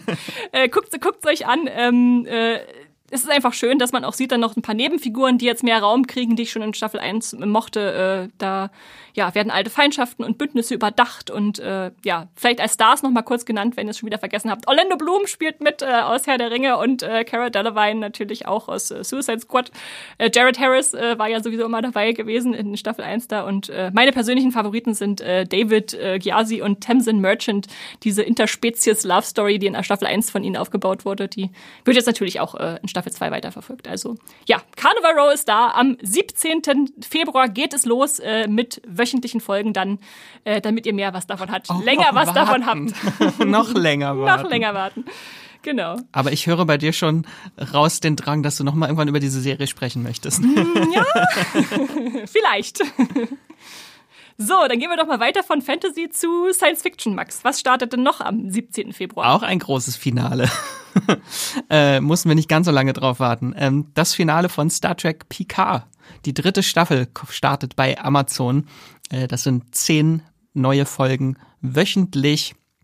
Und das ist das große Finale von Picard, obwohl in einigen Interviews schon gesagt wurde, dass noch Hintertürchen offen gelassen werden. Das könnte noch weitergehen, aber es soll halt schon im Großen und Ganzen der Abschluss von Jean-Luc Picards Geschichte sein und äh, auch von ein Abschied von der großen The Next Generation Enterprise Crew. Ähm, genau, also nach diesen zwei doch recht durchwachsenen Staffeln ist die Erwartungshaltung, glaube ich, nicht allzu hoch bei vielen Fans jetzt für die dritte Staffel. Ähm, zum Beispiel, also Staffel 2 startete richtig, richtig gut. Ich weiß nicht, ich hatte damit die ersten zwei Folgen vorab, oder die ersten drei Folgen, und die waren so abwechslungsreich und ich fand die so toll. hat so einen positiven Text geschrieben und danach passiert einfach gefühlt nichts mehr. Das ist einfach nur so Leerlauf gewesen. Ach Mann, hätte so viel, so viel Schönes raus werden können aus der zweiten Staffel. Ähm, aber jetzt kriegen Fans endlich das, was sie sich von Anfang an eigentlich von dieser Serie gewünscht haben. Einmal die große Reunion von Jean-Luc Picard und seiner alten Enterprise Crew. Und wir hatten natürlich schon ein paar äh, Charaktere in den ersten zwei Staffeln, ähm, die zurückgekehrt sind neben Picard. Also wir hatten einen Auftritt von Data, von Riker und Diana Troy in Staffel 1 und wir hatten einen Auftritt von Wesley Crusher in Staffel 2. Und jetzt kommen noch dazu Worf, Jodie LaForge und Beverly Crusher. Woo!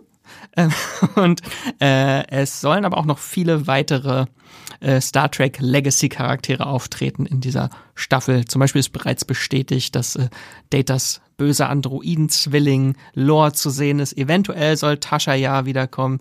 Ich weiß, Esther, bei dir sich viele Fragezeichen, glaube ich, gerade.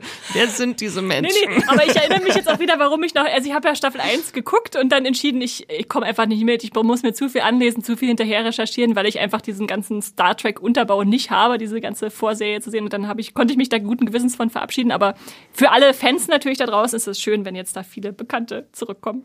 Ich finde es halt so ein bisschen schade, weil PK natürlich mit der ersten Staffel so einen neuen Cast eigentlich aufgebaut hat um mhm. Jean-Luc Picard herum von denen jetzt größtenteils gar keine mehr irgendwie eine Rolle spielen. Also von den ganz neuen Figuren gibt's nur noch eine, die jetzt mitspielt, äh, und zwar Ruffy. Und äh, Seven of Nine natürlich, aber die gab's vorher schon in äh, Star Trek Voyager. Mhm. Aber sonst sind vier Hauptcharaktere der ersten zwei Staffeln nicht mehr dabei. Ich weiß noch, dass Harry Treadaway dabei war, aber der ist das auch nicht war die erste dabei. Staffel. Also, sorry, ja. Das ist schon lange her. okay. Ja, äh, bisschen schade. Aber natürlich freue ich mich auch über den ganzen alten Cast, dass man die nochmal jetzt wieder sieht. Und hoffentlich kriegen sie einen besseren Abschied, als es äh, Star Trek Nemesis damals war. Okay, so. dann ist aber auch Schluss nach Staffel 3, okay. Hoffen wir. Mal gucken. dann kommen wir zur nächsten Serie. Nochmal ein ganz anderes Genre. Habe ich sofort ein Ohrwurm, wenn ich den Titel lese. Bitte, bitte fang jetzt nicht an zu pfeifen, Max. Äh, wir haben jetzt nämlich eine Western-Serie hier noch dabei, äh, namens äh, Django, äh, die bei Sky bzw. Wow dann wieder wöchentlich mit jeweils zwei äh, Folgen, von denen sie insgesamt zehn äh, läuft. Das ist eine italienisch-französische Produktion. Äh, wie der Titel schon verrät, eine Western-Serie über den Revolverhelden Django. Äh, die meisten von euch kennen wahrscheinlich Django Unchained von Tarantino, aber nein, das ist nicht genau dieser Held, sondern einfach eine Neuverfilmung von dem äh, 1966er Spaghetti-Western äh, von äh, Sergio Corbucci mit äh, Franco Nero in der Hauptrolle.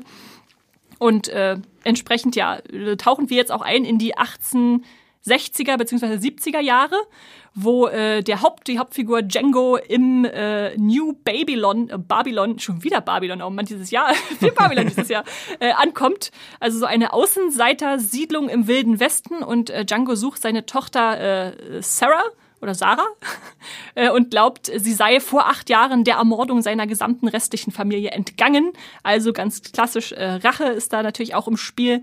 Und äh, ja, er findet sie kurz vor der Heirat wieder mit dem Stadtgründer John Ellis. Äh, und sie will aber stattdessen jetzt, dass dieser plötzlich aufgetauchte Vater dann auch wieder geht, weil er natürlich Ärger im Gepäck hat, wie sich das für einen Western gehört. Und äh, ja, was sich dann da abspielt, müsst ihr euch dann selbst anschauen. Der Serienschöpfer ist der Italiener äh, Leonardo Fasolini, äh, beziehungsweise zusammen mit Maddalena Ravali. Die sind beide äh, an der Serie Gomorra beteiligt gewesen. glaube ich, so das bekannteste von mhm. ihnen, diese ähm, italienische äh, Krimi-Mafia-Serie.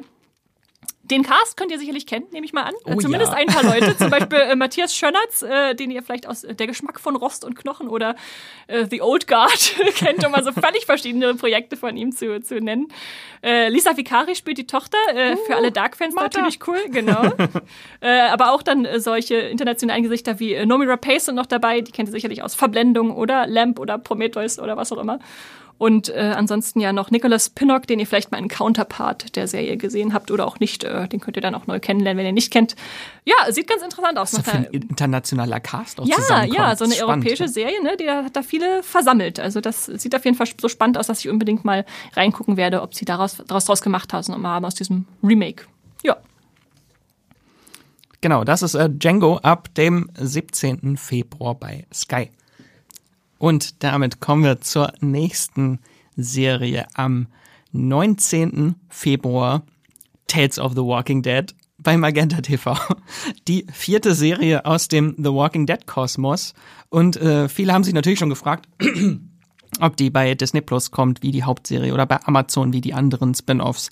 Äh, nein, sie kommt zu Magenta TV. In den USA lief sie schon im Sommer 2022 und jetzt ist sie endlich auch nach ein bisschen Wartezeit in Deutschland dann am Start. Und natürlich auch perfekt, wenn ihr so die Wartezeit zwischen dem The Walking Dead Ende und dem Start der finalen Staffel von Fear the Walking Dead zum Beispiel im Mai überbrücken wollt oder den Start des äh, Maggie Negan Spin-offs Dead City im Juni. Äh, dann könnt ihr jetzt bisschen The Walking Dead Content zwischendurch äh, euch mit Tales of the Walking Dead holen. Äh, das Ganze sind sechs Episoden Genau, und nach The Walking Dead, Fear the Walking Dead und World Beyond ist es diesmal etwas äh, völlig anderes im The Walking Dead Kosmos und zwar eine Anthologieserie, die bis auf eine Ausnahme, äh, völlig unabhängige Geschichten, einzel für sich stehende Geschichten erzählt, die nichts mit der Haupthandlung, äh, Hauptserie zu tun haben. Genau, und äh, Anthologie-Spin-Offs zu erfolgreichen Serien scheinen langsam zum Trend zu werden, habe ich das Gefühl.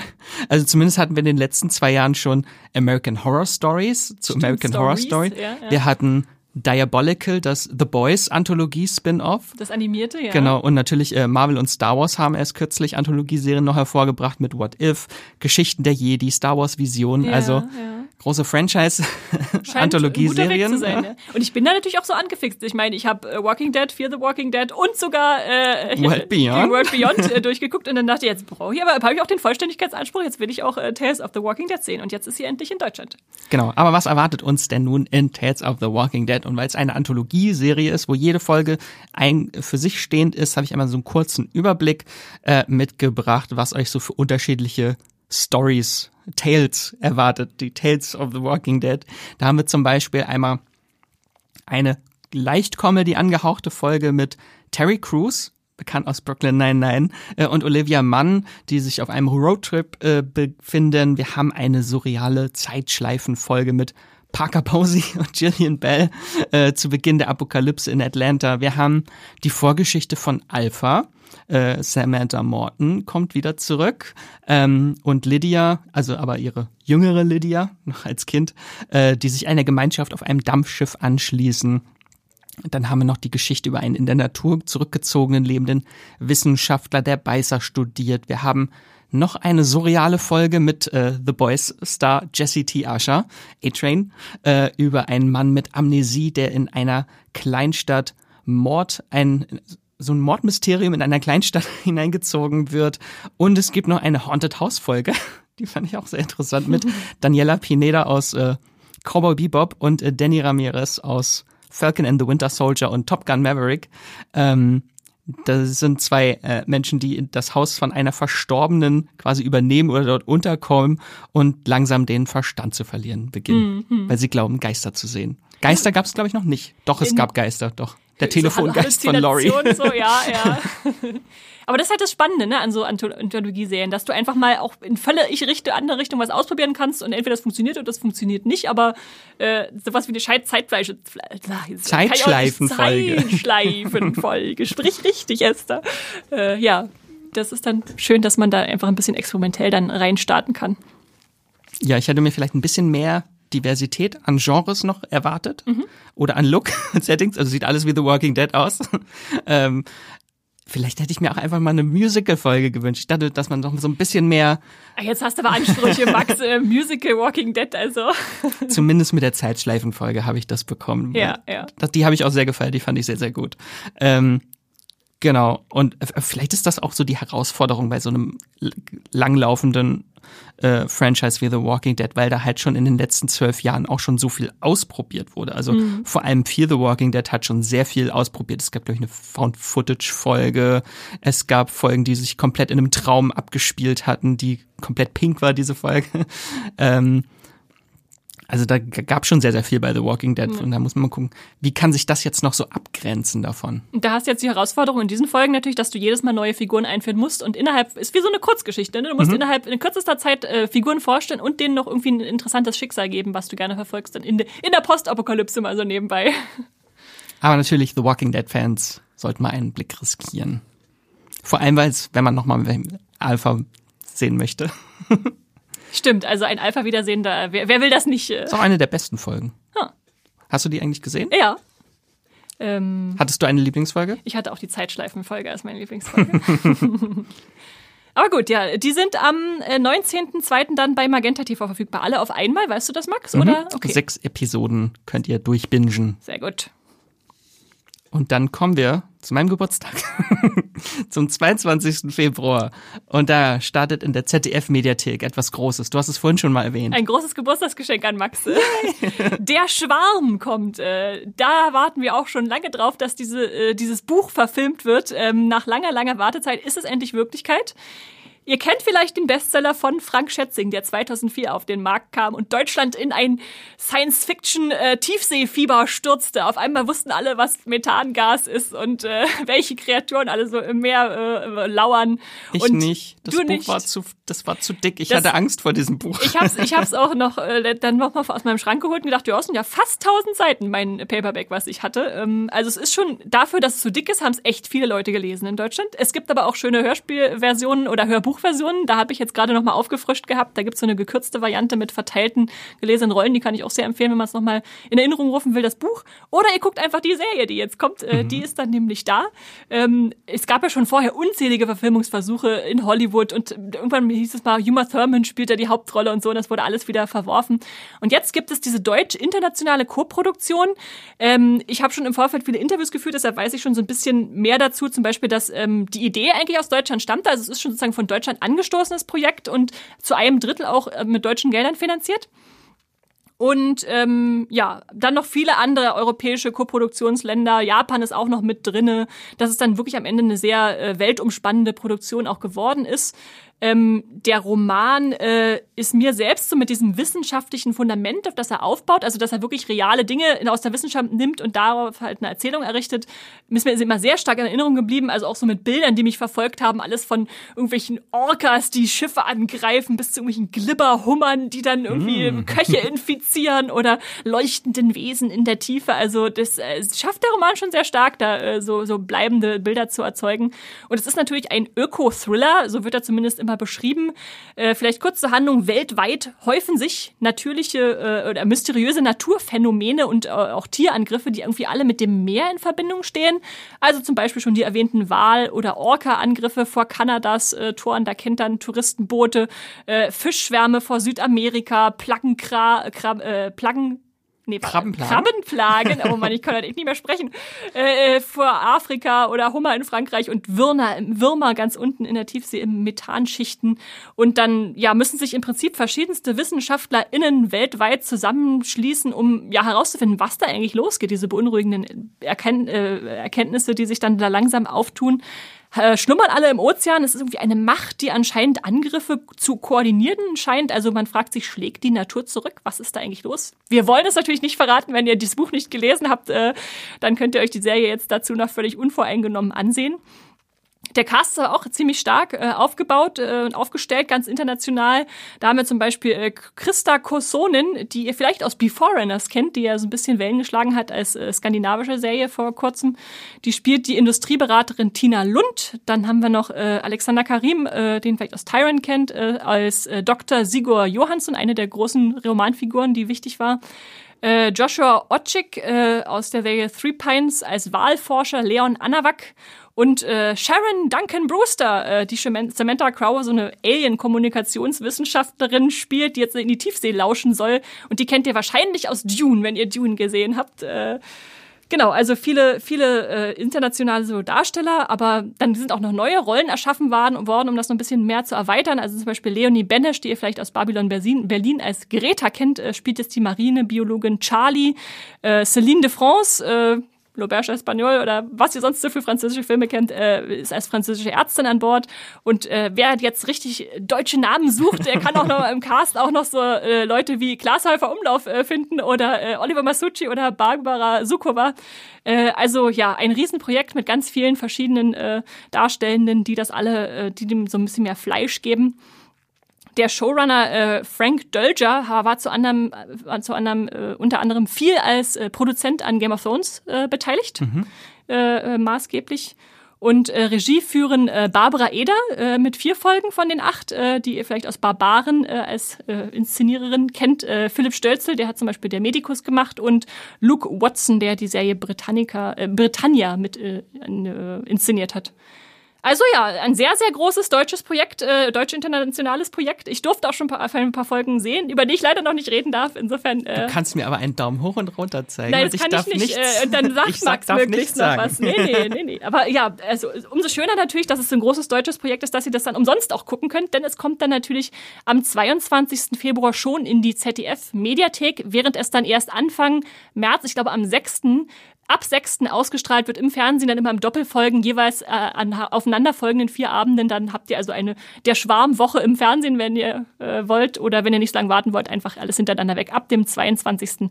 Februar das äh, große Tiefsee-Thriller-Abenteuer. Uh. Und dann springen wir zwei Tage weiter. Äh, zu Amazon Prime Video am 24. Februar kommt der The Consultant. Der Consultant kommt. äh, das ist ein schwarzhumoriger Workplace-Thriller. Und Esther wird sich bestimmt freuen. Es ist nämlich die neue Serie von Tony Baskalop, dem Schöpfer von Servant. Servant. Yay!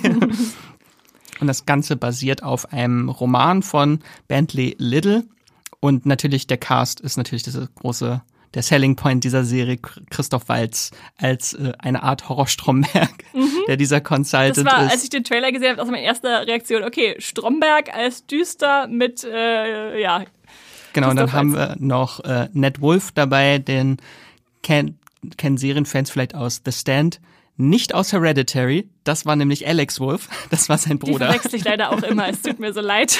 Das ist so wie so Aaron ähnlich. Ashmore und Sean Ashmore. Ja, ja. äh, genau. Und dann haben wir noch äh, Brittany O'Grady, die hat in der ersten Staffel von White Lotus mitgespielt und in der Apple TV Plus Serie Little Voice auch ganz toll. Das sind so die drei Hauptrollen in der Serie. Genau, und die Kreativen sind natürlich auch ganz spannend. Hinter der Serie haben wir einmal Tony Baskalop, der auch Servant geschöpft hat. Und äh, die Regie, zumindest der ersten Folge und auch als Produzent mit dabei ist Matt Checkman, der WandaVision-Regisseur, der alle Folgen WandaVision äh, inszeniert hat. ähm, und auch eine Folge wird inszeniert von Karen Kusama, also die Regisseurin von äh, The Invitation oder dem Piloten von Yellow Jackets auch eine ganz tolle, oder Destroyer hat sie auch gemacht. Ich liebe The Invitation. Und jetzt hat sie ja noch eine Folge von The Consultant gemacht. Aber worum geht es überhaupt in The Consultant? Es äh, geht um ein Entwicklerstudio für Mobile Games und das heißt Compware und das Gerät oder steckt in einer Krise. Und aus dieser Krise soll der enigmatische Unternehmensberater Regus Patoff helfen. Äh, der wird von Christoph Waltz gespielt und seine Methoden sind jedoch radikal und unorthodox und äh, bald schon ergreift er die Macht über die gesamte Firma und errichtet ein strenges Regiment, ein Regime und die Mitarbeitenden müssen bald diverse Grenzen überschreiten, um ihren Job zu sichern und wer sich ihm nicht unterwirft, äh, der dem wird sich entledigt. Okay. Also als äh, ich bin auch großer Servant-Fan, also ich erwarte ein, was, was so Servant für mich ausmacht, oder Tony Baskalop äh, seinen Einfluss, so, so ein Mix aus Beklemmung und makaberem Witz, würde ich sagen. Aber mit auch so nennen. Alltagssachen, die es eigentlich jetzt gerade viel gibt, ne? So, genau. Und natürlich Charaktere, die immer so leicht entrückt sind. Ist, aber wird es auch als Horror klassifiziert? Weißt du das? Ist es, kann man das als Bürohorror bezeichnen? Gab es sowas schon mal Bürohorror? Ich glaube, der offizielle, die offizielle Bezeichnung ist Workplace Thriller. Okay, okay. ähm, genau, aber ich glaube, das wird ein sehr unterhaltsamer und kurzweiliger Binge, denn es sind acht Folgen mit jeweils nur 30 Minuten. Mhm. Aber Servant waren auch 30 Minuten. Ja, ja, stimmt. Und die kommen dann wieder wöchentlich, nee, ach nee, Amazon wöchentlich, oder? Wahrscheinlich. Ich bin mir nicht ganz sicher aber ich vermute Guckt es fast am 24. Mal. Weil Februar Weil es ja eine Originalserie ist, nehme ich mal an, dass sie die wöchentlich rausschmeißen. Ja. Obwohl, wenn sie so kurz sind, vielleicht auch alle Gut, auf einmal. ihr müsst es selbst da rausfinden. Ihr müsst es, sorry, ihr müsst es rausfinden. genau, The Consultant ab 24. Februar. Vielleicht alle auf einmal, vielleicht auch nicht. Ihr werdet sie auf jeden Fall alle auf einmal gucken wollen, bestimmt. Ähm, dann bleiben wir beim 24. Februar. Jetzt geht etwas sportlicher zur Sache. Mhm. Und da haben wir eine Sprache von Jenny bekommen, alle Jahre wieder, zu Drive to Survive. Hallo ihr beiden. Mein Serientipp für den Februar ist Formula One Drive to Survive Staffel 5. Am 24. Februar startet die fünfte Staffel dieser Doku-Serie bei Netflix und Staffel 5 sollte euch jetzt nicht abschrecken. Man muss keine der anderen Staffeln gesehen haben, um hier einzusteigen. Und man muss vor allem auch keine Ahnung von der Formel 1 oder von Motorsport allgemein haben, um Freude an dieser Serie zu haben. Das ging mir nämlich auch so. Ich hatte keinerlei Interesse an Formel 1, habe die erste Staffel gesuchtet und bin seitdem äh, nicht nur ein Fan von Formula One Drive to Survive, sondern auch von der Formel 1 und das äh, zersetzt meine ganze Freizeit, aber das ist ein anderes Thema. Warum lohnt sich die Serie? Kurz gesagt, nicht unbedingt wegen der Rennen, die irgendwie dargestellt werden, sondern wegen der Menschen. Zwar verfolgt jede Staffel eine Saison in der Formel 1, also die neue Staffel verfolgt die Saison 2022. Doch vor allem äh, stehen die Menschen im Mittelpunkt, das heißt sowohl die Fahrer, äh, diese wenigen, die jedes Jahr den Meistertitel der Formel 1 fahren, aber auch die Teambosse zum Beispiel und die Menschen hinter den Kulissen, die daran arbeiten, dass ihr Team alle anderen schlägt. Das sind die Stärken. Es gibt äh, manchmal so eine Bösewichte, es gibt Exzentriker, es gibt spannende Geschichten, die erzählt werden, zum Beispiel die Geschichte eines Jungen aus der Arbeiterklasse, der in diesem reichen Sport an die Spitze sich kämpft, oder eines Jungen, der den Traum seines verstorbenen Vaters wahrmacht, oder eines Jungen wie zum Beispiel Lewis Hamilton, der äh, in seiner Kindheit und Jugend äh, sehr viel Diskriminierung erfahren hat wegen seiner Hautfarbe und dann trotzdem zum größten Motorsportler unserer Gegenwart auf stieg. Und diese Geschichten werden äußerst spannend, unterhaltsam und kurzweilig erzählt.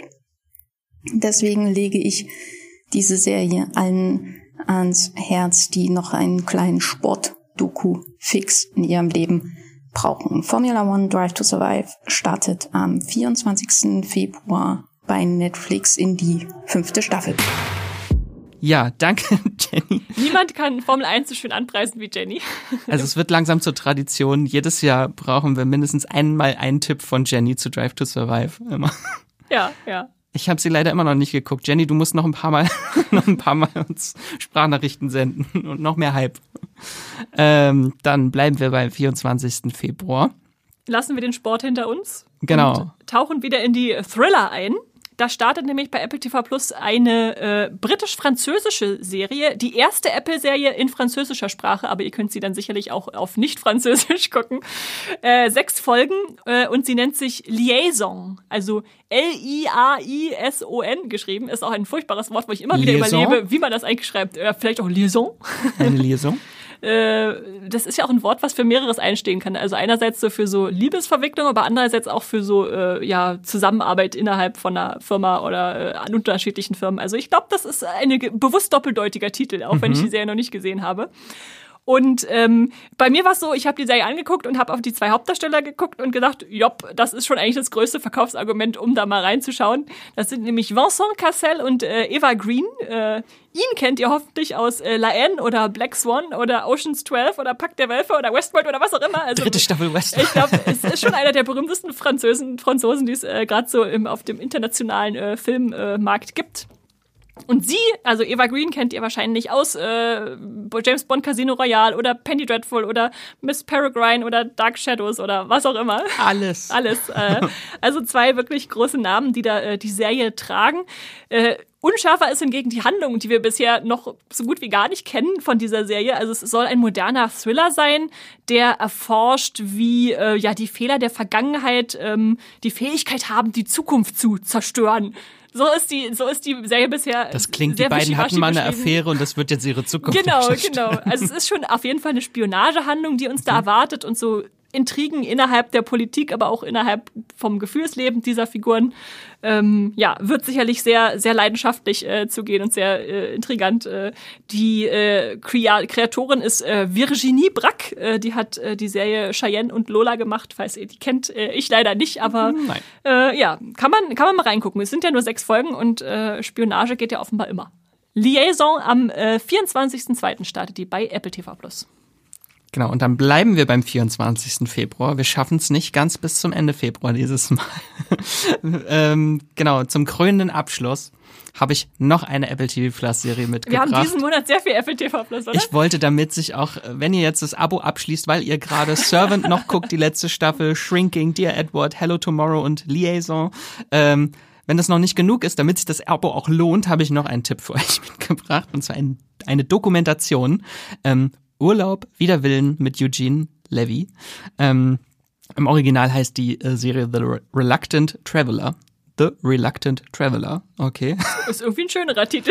ja. Obwohl die deutsche, der deutsche Titel natürlich aussagekräftiger ist. Da weiß man gleich, ach, das ist der Typ mit den großen Augenbrauen aus äh, äh, American Pie. Genau, und darin geht es um äh, Comedy-Legende Eugene Levy, äh, Jim's Dad aus American Pie und die, eine der Hauptfiguren aus Schitt's Creek. Der gute Mann ist schon 76 Jahre alt. Mich- ich, ich, der sieht überhaupt nicht so aus und der ist so fit, also Life Goals. so einmal, irgendwann mal im Alter so fit sein wie Eugene Levy.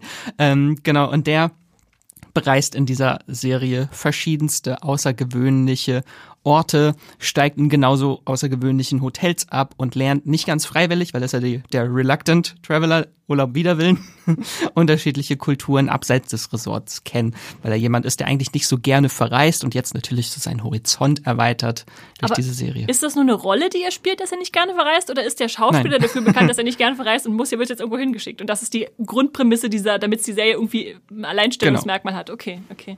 dass er einfach nicht so outgoing ist, sondern so, wenn er verreist, dann ist er eher so jemand, der so im Hotel dann abhängt, Ja. aber nicht halt so die Kulturen und das Land darüber hinaus erforscht. Und das tut er jetzt hier. Da geht es halt unter anderem nach, ähm, nach Tokio, nach Utah, nach Costa Rica, Südafrika, auf die Malediven, nach Finnland, Lissabon und Venedig. Insgesamt acht Folgen sind das um die 30 Minuten. Und ich schaue eigentlich gerne solche Dokus, so Comedians bereisen andere Länder. Also zum Beispiel sowas wie Jack Whitehall äh, Travels with My Father. Ich glaube, im Deutschen heißt es Unterwegs mit meinem Vater. Äh, oder Idiot Abroad, fand ich auch super damals. Mit Carl Pilkington. Ähm, aber hier ist es, glaube ich, ein bisschen weniger cringe und mehr entspannender und viel goodiger, weil es halt auch Apple TV Plus ist. Also, äh, okay, es ist eine Doku-Serie, aber ich kann es mir immer noch nicht ganz vorstellen. Kannst du mal ein Beispiel geben, wenn er jetzt zum Beispiel in, weiß ich nicht, Venedig ist? Was äh, wundert er sich dann über die Kanäle oder wie kommt dann dieses Comedy-Element von ihm rein? Äh, Er ist einfach ein grundsympathischer und witziger Mensch. Egal, wo er hinreist. Nee, es ist, glaube ich, wenig Comedy. Es ist Ja, einfach ja. nur sympathisch, dass er durch die Welt reist und einfach so ein Okay, bisschen seinen. Horizont erweitert. okay. Und man kriegt da vielleicht noch so ein bisschen Urlaubsfeeling. Jetzt gerade im kalten Oder Winter. Anstöße, wo man vielleicht noch hin will, auch, ja. Okay. Nach Utah vielleicht jetzt nicht gerade wie mitten in die Wüste. Äh, Utah ist wunderschön, Max, da kannst du nichts gegen sagen. Ich habe die Steine zu schätzen gelernt, als ich da reisen war in Grand Canyon Nähe und alles. Also, ja, okay. genau. Und damit sind wir tatsächlich durch. Nach Das dem letzten sie. Urlaubstrip jetzt. 20 Serien haben wir wieder geschafft für den Februar. Obwohl er kürzer ist, der Monat. Ist er Stimmt. nicht weniger voll bepackt mit Serien. Oh, das haben wir nicht bedacht. Da hätten wir eigentlich eine abziehen müssen, Max. So, vom, von der Prozentzahl Nächstes her. Jahr, weil es ein Schaltjahr ist. Oh, Ja, ich hoffe, es war wieder die eine oder andere Serie für euch dabei, die euer Interesse geweckt hat. Esther, hast du auch vielleicht ein paar Serien mitgenommen, die du jetzt nicht unbedingt vorher schon auf dem Schirm hattest? viel zu viele schon wieder. Äh, es ist, das ist das Problem. Ich habe zwar den Überblick, aber ich habe auch wieder viel zu viele Sachen, die ich äh, gucken will. Also Girls Five Ever steht jetzt auf jeden Fall als erstes auf meinem Zettel. Das startet ja auch schon am 1. Februar. Das wird dann auf jeden Fall angefangen. Andrea wird das überprüfen.